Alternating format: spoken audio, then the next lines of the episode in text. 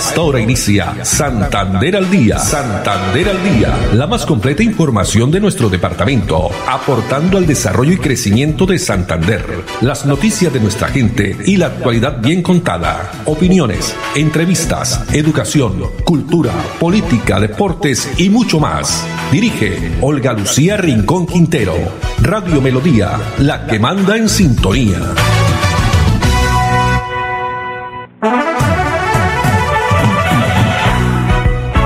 De la tarde, 30 minutos. Hola, bienvenidos. Comenzamos aquí una nueva emisión de Santander al día en este lunes 7 de septiembre del año 2020. A todos ustedes, amables oyentes, muchas gracias por estar nuevamente esta semana en la sintonía de los 1080 AM.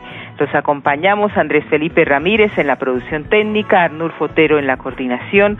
No olviden que estamos también a través de nuestra plataforma digital, página web melodíaenlínea.com. También saludamos a las personas que comienzan a conectarse a esta hora a través de nuestro eh, Facebook Live Radio Melodía Bucaramanga en esta tarde fresca, agradable en nuestra ciudad bonita.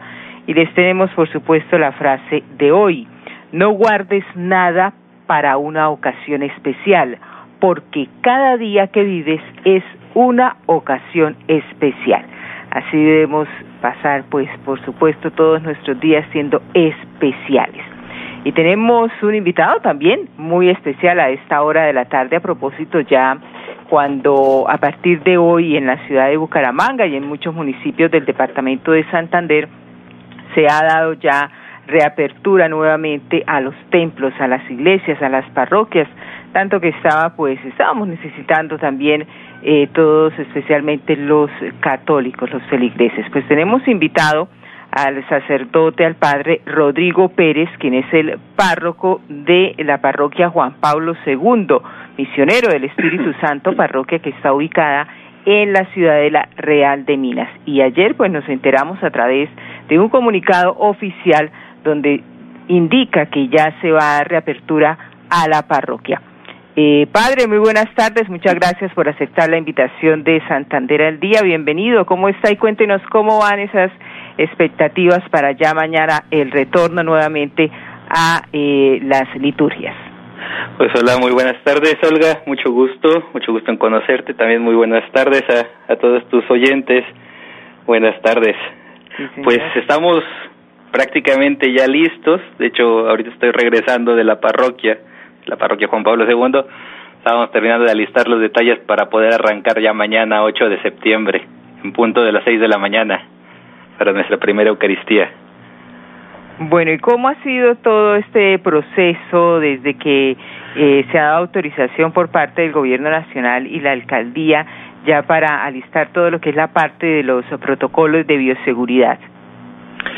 Pues ha sido un procedimiento bastante rápido. Eh, desde que se habilitó la plataforma en la alcaldía en la que pudimos subir el protocolo eh, la semana pasada, ahí mismo se nos brindaba la, la confirmación, la autorización de la alcaldía para poder abrir, ya fue luego cosa de comunicar a la Vicaría de Pastoral y, y arrancar. Veníamos ciertamente ya preparando el protocolo, tomando las medidas de, de las distancias entre silla y silla, en nuestro caso son sillas, no son bancas, y empezando a, a limpiar el templo. Y en estos días ha sido también de, de alistar con el comité de aplicación y seguimiento, que es un equipo de cinco personas, pues todas las, eh, organizando los equipos, que a final de cuentas son los que dan la cara y los que prestan su servicio voluntario para dar la acogida a las personas que, que usarán la parroquia nuevamente para la práctica sacramental y para el servicio de oficina. Sí, señor. ¿Qué significa para para la parroquia, para ustedes como sacerdotes volver pues a oficiar estas eh, liturgias, a encontrarse físicamente porque sabemos que lo estaban haciendo a través de los medios virtuales, ustedes estaban haciendo pues eh, las misas eh, vía internet a través de la red social Facebook Live, pero estar de nuevo ahí con con la gente y ya poder eh, dar las misas, ¿qué significa para ustedes? Pues es un volver a casa, realmente es un, un encuentro, yo siento, con, con la comunidad parroquial, es un encuentro con la familia, a final de cuentas. aunque sí celebrábamos y mantuvimos desde el primer domingo que, que pasamos en cuarentena, pues mantuvimos eh, las celebraciones a través de, de Facebook, pero el contacto, la cercanía, eh, son elementos que nos hicieron mucha falta, ¿no? Recogíamos, platicábamos aquí la comunidad de misioneros que en este tiempo, pues hemos escuchado de muchas personas que que necesitan tanto la, el recibir sacramentalmente la Eucaristía, pero también necesitan mucho del encuentro con los otros, ver al vecino, ver a la vecina, ver a los amigos. En nuestro caso, ahí en la parroquia tenemos bastantes comunidades de, de adultos y de jóvenes y de adolescentes también. Entonces, ya anhelaban el reencuentro, incluso ahí en los grupos en los que en los que estoy metido en los grupos de WhatsApp se empieza a escuchar, no, pues vayamos, organicémonos para ir a misa, este, el grupo, un grupito de 10, de 12 chavos, de 12 adultos, como que también para ellos es un, un momento muy importante, muy significativo. Yo creo que eso también significa como la, eh, valorar o tomar conciencia del valor que tiene la comunidad, eh, que la iglesia, pues somos no una institución, sino realmente una comunidad eclesial, un grupo humano que quiere seguir a Jesús. Claro que sí, padre. ¿Y cómo va a ser el procedimiento? Muchas personas pues se estarán preguntando, hay que llamar eh, para poder asistir, para, digamos así, guardar pues un puesto allá en, en la iglesia para las diferentes eh, Eucaristías. ¿Cómo va a ser ese procedimiento?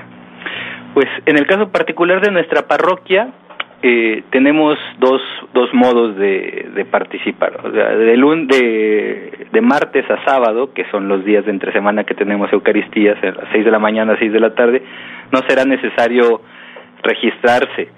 Eh, la persona llega y eh, hace fila y sigue el procedimiento.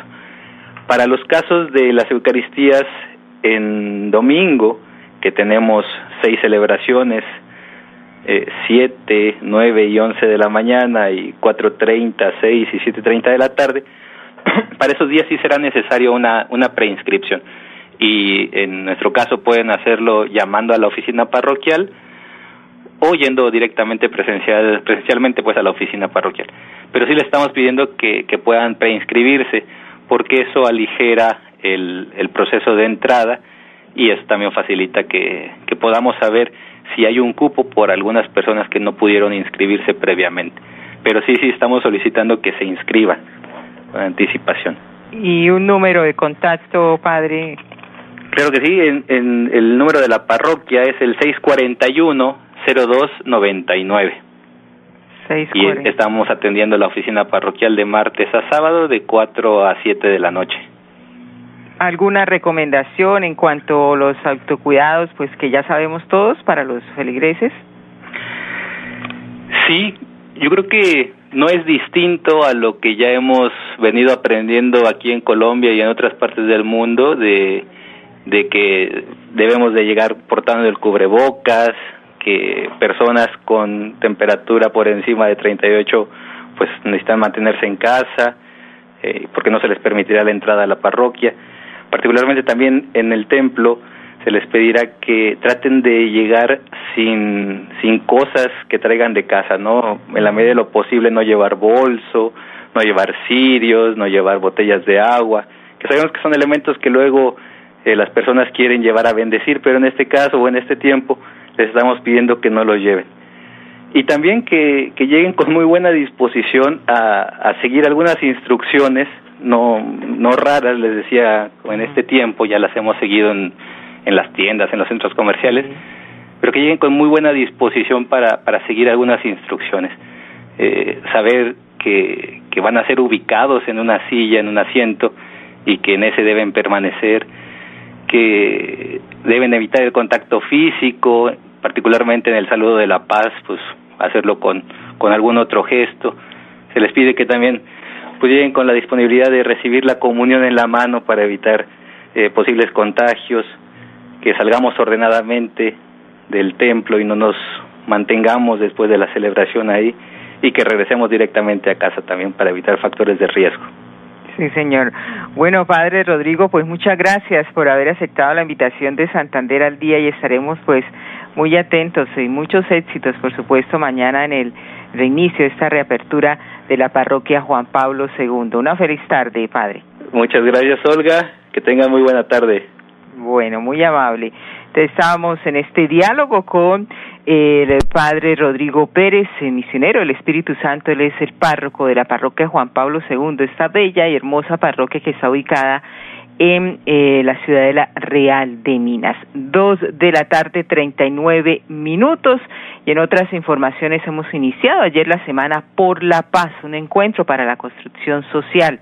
Estuvimos eh, participando de una rueda de prensa eh, dirigida por el secretario del Interior del Departamento de Santander, Camilo Andrés eh, Arenas, donde nos daba a conocer todos los detalles de esta semana por la paz, las diferentes actividades cuando se cumple 33 años de realizar esta iniciativa que apoya diversas causas ciudadanas con acciones y mensajes que van ligados al contexto político del país, con diferentes actividades que van a fortalecer la conciencia social sobre la necesidad de construir un proceso de paz eh, plural, participativo y duradero en Colombia. Ojalá que así sea y este va a ser un evento que se desarrolla, por supuesto, en todo el país.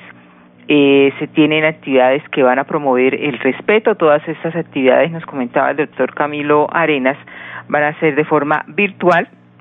También la promoción de la igualdad, la reconciliación y el lema de esta Semana por la Paz 2020 es el reencuentro es con la paz, con el hashtag Movámonos. Perfecto, el, el respeto por la vida, los derechos humanos y la reconciliación como elementos fundamentales para alcanzar y fortalecer la justicia social. Pues veamos más detalles a través de este video que ha organizado la plataforma Semana por la Paz 2020. El reencuentro es con la paz, movámonos.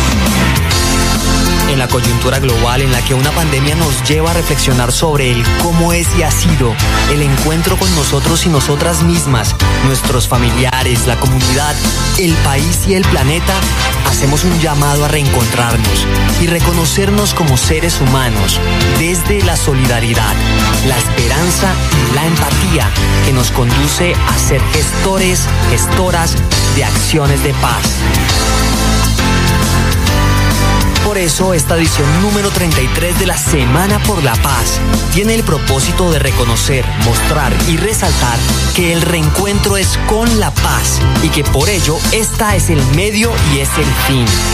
Aún en contextos de aislamiento físico preventivo y en medio de circunstancias coyunturales de alta exigencia moral y ética, es cuando estas acciones que construyen paz se convierten en movilizadoras de las relaciones humanas. Movámonos. Semana por la Paz, del 6 al 13 de septiembre de 2020. El reencuentro es con la paz, movámonos. Y desde la Administración Seccional, la Gobernación de Santander invita a todos los santanderianos a promover un comportamiento colaborativo, que no sea solo esta semana por la paz. Yo creo que la paz cada uno pues eh, la forja de, su corazón y es algo eh, personal, familiar también, tiene que ver con la parte emocional, la paz eh, con nuestros eh, vecinos, eh, la parte también escolar, todo lo que tiene que ver con el tema social y ecológico, se construye sin lugar a dudas desde la cotidianidad, tejiendo relaciones entre los distintos pensamientos, también las costumbres y acciones. Dos de la tarde, 43 minutos. En otras noticias, aumentó un 35% la movilidad del área metropolitana. Recordemos que este fin de semana, después de eh, mucho tiempo de estar con eh, toque de queda, los domingos, ayer, eh, solo pues pudieron o salir también las personas con pico y cédula 9 y 0. Pues la Policía Metropolitana durante este fin de semana eh, observó un incremento del 35% de todos los corredores viales.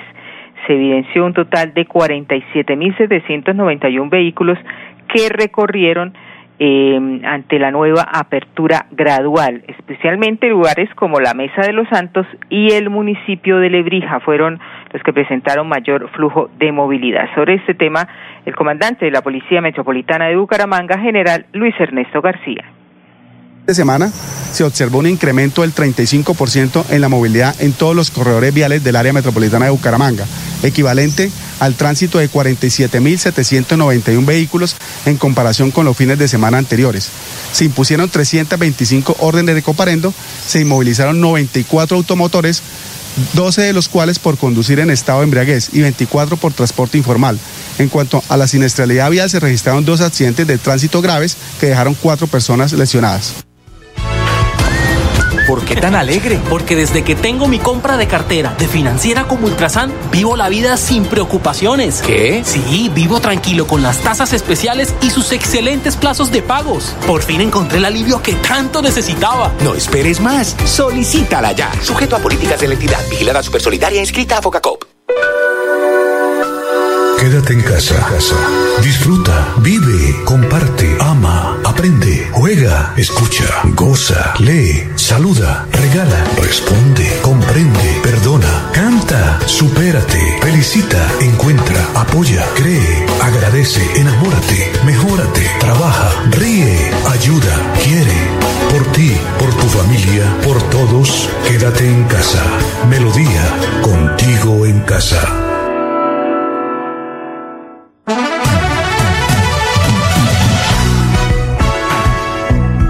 De la tarde, 45 minutos y continuamos en casa aquí en Santander al día porque eh, la Secretaría de Salud avanza el plan de expansión con 50 ventiladores mecánicos adicionales.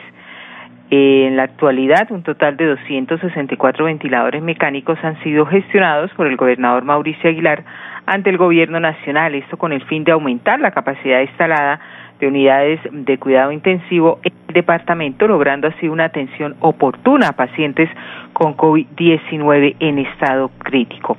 Información la entrega el secretario de Salud Departamental, Javier Villamizar Suárez. El día de hoy llegan 50 ventiladores mecánicos para Santander, que serán distribuidos de esta manera. 18 ventiladores mecánicos para el municipio de Barranca Bermeja, 10 ventiladores mecánicos para la clínica Magdalena, 8 ventiladores mecánicos para la clínica Salud Vital, 27 ventiladores mecánicos para la ciudad de Bucaramanga, que serán distribuidos de la siguiente manera. 11 ventiladores mecánicos para la clínica Bucaramanga, 11 ventiladores mecánicos para la clínica Gestionar Bienestar y 5 ventiladores mecánicos para el Hospital Universitario de Santander. Y para el municipio, de pie de cuesta, cinco ventiladores mecánicos para la clínica de pie de cuesta, para un total de 264 ventiladores mecánicos para nuestro plan de expansión de Santander, que es una ayuda muy importante para atender la pandemia COVID-19 en Santander. Por su parte, la gerente de la IPS Clínica Gestionar Bienestar, Joana Rodríguez Franco, agradeció la entrega de los 11 respiradores. En este momento, con la entrega de estos 11 ventiladores, Clínica Nacional Bienestar alcanza una capacidad de 25 camas de unidad de cuidado crítico. Este, este proyecto de expansión y atención al paciente COVID es un esfuerzo conjunto entre todos los actores del sistema de salud, obviamente a través del apoyo de la Gobernación de Santander y el Ministerio y el Gobierno Nacional. Bueno, importante entonces este esfuerzo, este apoyo a actores del sistema de salud, Gobernación de Santander y Ministerio de Salud y Protección Social. Dos de la tarde, 48 minutos y continúan las pruebas de rastreo de aislamiento selectivo sostenible, esta estrategia de contención del COVID-19 en Bucaramanga. Eh, recordemos que desde el pasado 21 de agosto ya cuatro barrios considerados como zonas de alta eh, afectación se han practicado 1.200 pruebas y esta vez iniciaron en el barrio Bucaramanga. Veamos.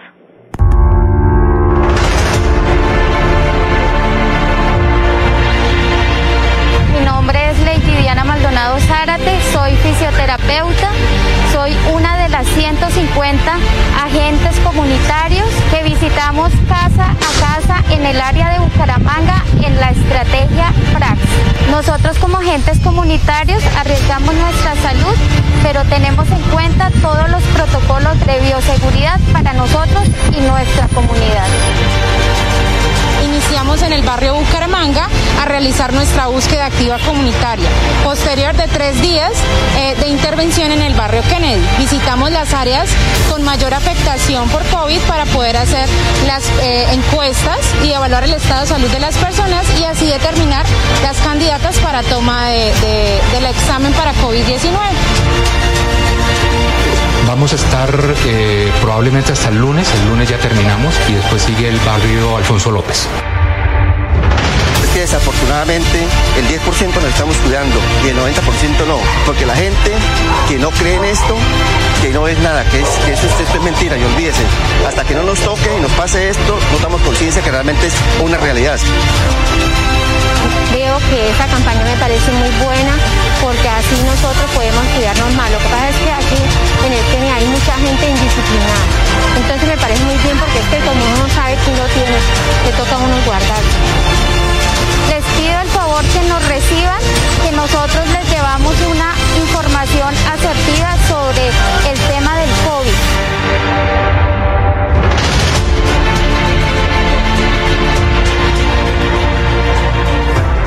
Muy bien por esa estrategia. Las pruebas de rastreo y aislamiento selectivo sostenible que también ha llegado al municipio de Girón.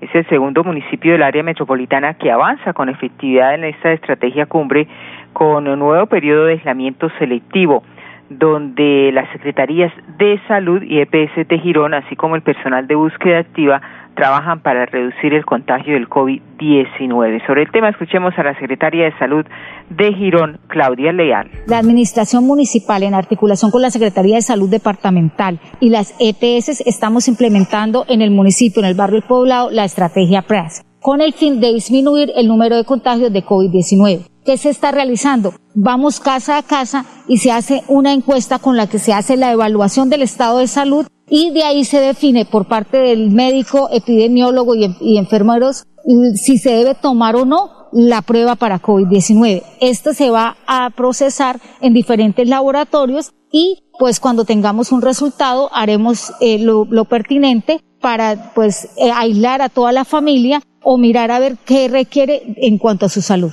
Busca determinar cómo es el estado de salud de, de, todo el, de todo el barrio y así pues tomar y hacer las diferentes acciones que del sector salud debemos realizar. Lo más importante es que con esto queremos disminuir el número de casos diarios de COVID-19, quienes que ya están por encima de los 1.600 y ya tenemos más de 70 muertes. Lo que queremos hacer es empezar a disminuir ese, ese número de contagios y esa curva de, de los contagios de COVID. Una vez terminemos el barrio El Poblado, iremos al Rincón de Girón, que pues, como todos ya conocen, tienen un alto número de contagios.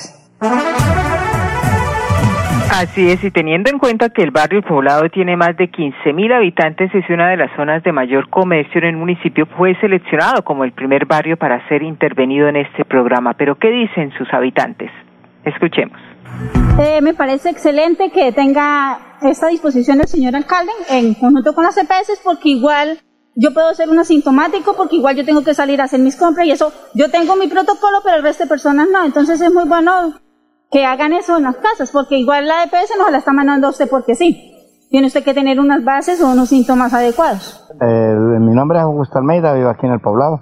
Eso es algo muy bueno porque verdaderamente esa es preocupación de la administración porque en realidad para ir uno al hospital eso es un problema. En cambio ellos vienen y nos lo hacen, es algo muy favorable porque se desacopa uno inmediatamente. ¿Pensando en cómo impulsar tu negocio? No te preocupes, en Financiera como Ultrasan hoy más que nunca estamos contigo. Si eres microempresario independiente y necesitas capital para invertir en tu negocio, solicita tu crédito independiente y disfruta de bajas tasas de intereses y condiciones especiales. En Financiera como Ultrasan, nuestra pasión por cooperar nos inspira a avanzar juntos.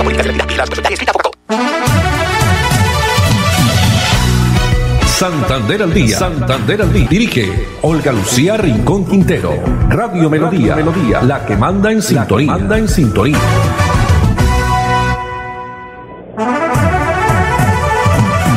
Y antes de finalizar, les tenemos el siguiente video, una importante eh, campaña virtual que se ha iniciado participa del mercado campesino virtual que se va a realizar el próximo 11 de septiembre, apoyando a las familias campesinas afectadas por la crisis sanitaria.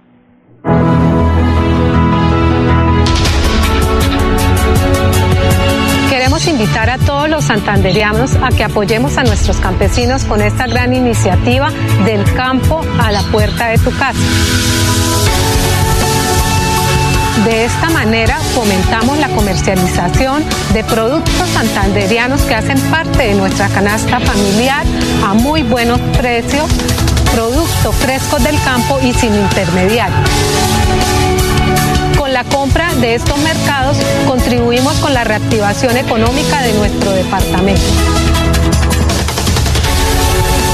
Realizar el pedido es muy fácil, solo debe acceder al link que aparece en la descripción de la publicación, elegir una de las dos opciones de mercado y listo, el campo llegará a su casa.